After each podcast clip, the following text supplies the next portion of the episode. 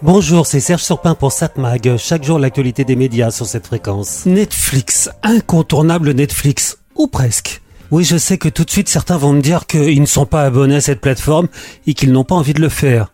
Bon, déjà parmi ceux-là, il y en a pas mal qui ont accès à Netflix via un ami. Mais vous allez me répondre que vous avez entendu dire que Netflix bloquait le partage des codes d'accès pour éviter de passer par un ami. Possible, mais dans les faits, c'est pas très efficace. D'après un sondage réalisé sur près de 19 000 abonnés américains, 14% d'entre eux regardent Netflix en utilisant le compte de quelqu'un d'autre. Et seuls 23% des adeptes du partage ont reçu un message d'avertissement de la part de la plateforme. On aurait d'ailleurs pu croire que le partage d'un pays sur l'autre, d'un continent à l'autre, serait plus sujet à être remarqué par Netflix. D'après nos infos, bah il n'en est rien. Peut-être que ce n'est que le début de cette procédure et que d'autres vont recevoir aussi ce fameux message. Cela dit, pour Netflix, il y a du pour et du contre dans cette lutte contre le partage. D'un côté, évidemment, pas mal de gens vont se décider à s'abonner, d'autant plus que Netflix a lancé une formule moins chère avec publicité. Vraiment pas cher, 5,99€. Mieux, pour Netflix, cette formule est très rentable. Plus que l'abonnement le moins cher, sans publicité, qui lui a été supprimé. D'ailleurs, la réussite de ce forfait donne des idées à d'autres plateformes qui, elles aussi, vont lancer un abonnement avec publicité. À ne pas confondre d'ailleurs avec ce que l'on appelle le FAST ou la VOD, ces plateformes totalement gratuites proposant pour l'instant des programmes généralement de fonds de catalogue. Donc plus d'abonnements pour Netflix, mais cette plateforme a intérêt à ne pas être trop stricte sur la lutte contre le partage des comptes, et elle peut se contenter de faire peur. Je m'explique. Si on a accès à une plateforme sans payer, d'une part on apprend à la connaître, en plus on s'abonne encore moins à une autre plateforme. Et il y en a des plateformes de plus en plus. Je prends dans le désordre, il y a Apple, Canal, Disney, Paramount, OCS, et il y en a encore plus aux États-Unis, sans parler de Prime. Donc plein de plateformes, et il se trouve d'ailleurs que presque aucune n'est rentable, sauf Netflix et l'accès gratuit à Netflix bloque le développement de ces plateformes. On peut penser qu'assez rapidement, un certain nombre vont jeter l'éponge. Moi qui ne suis plus un perdreau de l'année, ça me rappelle d'ailleurs le temps où il y avait en France deux bouquets. L'un s'appelait TPS, l'autre s'appelait Canal. Donc TPS ne faisait rien pour bloquer le piratage.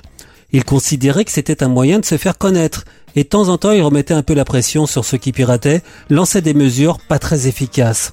Cette politique s'est arrêtée quand TPS a été racheté par Canal+. Mais ça, c'est une vieille histoire. Quoique. Cela dit, si vous me suivez dans cette chronique, j'ai souvent dit que je ne suis pas certain que développer sa propre plateforme de la part d'un grand studio soit une très bonne idée. Je m'explique. Quand Disney vendait ses programmes à Netflix, il gagnait de l'argent sans prendre le moindre risque financier. Investir dans sa propre plateforme coûte de l'argent et c'est pas prêt d'être rentable. Logique. C'est d'ailleurs une question d'honneur, ne pas être dépendant d'autres. Mais pas trop. Le patron de Disney, Bob Chapek, a été remercié et les actionnaires ont fait revenir l'ancien patron, Bob Iger, pour remettre les comptes dans l'ordre.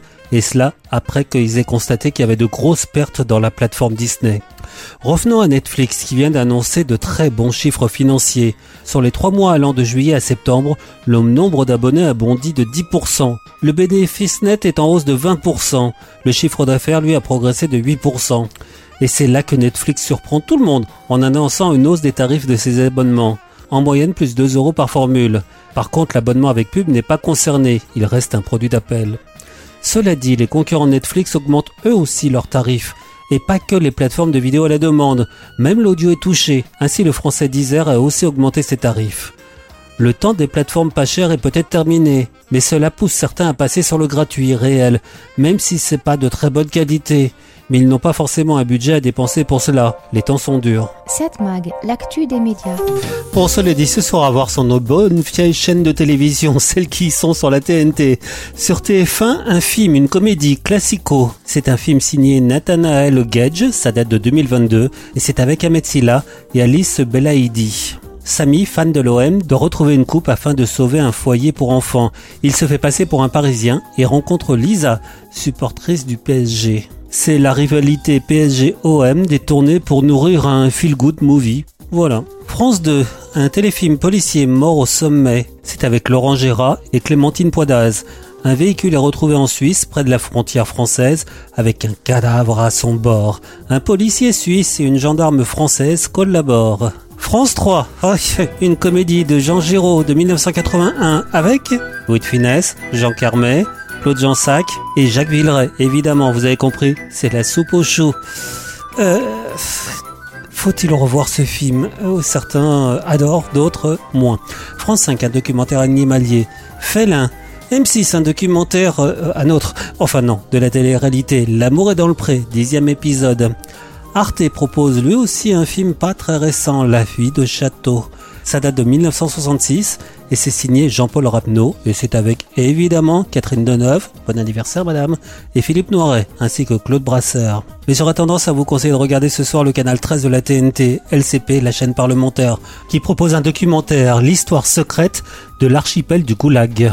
Alexandre Solzhenitsyn raconte l'histoire de son roman L'archipel du Goulag, œuvre capitale du XXe siècle, écrit dans le plus grand secret en URSS et qui a réussi à être publié en Occident, devenant ainsi une bombe, un succès aussi d'ailleurs.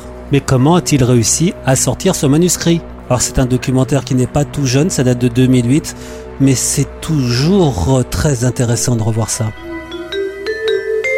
Et puis tout de suite, la bombe de l'édition de l'année 74, le dernier Solzhenitsyn. Vous écoutez France Inter, il est 19h. Son titre, L'archipel du Goulag. C'est un véritable coup de tonnerre. Le monde entier découvre l'ampleur du système concentrationnaire soviétique et comment il a broyé des dizaines de millions de vies. Ce réquisitoire implacable contre le communisme va devenir l'un des livres les plus célèbres du XXe siècle. Mais comment ce livre hors du commun, écrit dans le plus grand secret, a-t-il pu parvenir jusqu'à nous? Donc ce soir, 20h30, LCP, la chaîne parlementaire, l'histoire secrète de l'archipel du Goulag. 7 Mag, l'actu des médias.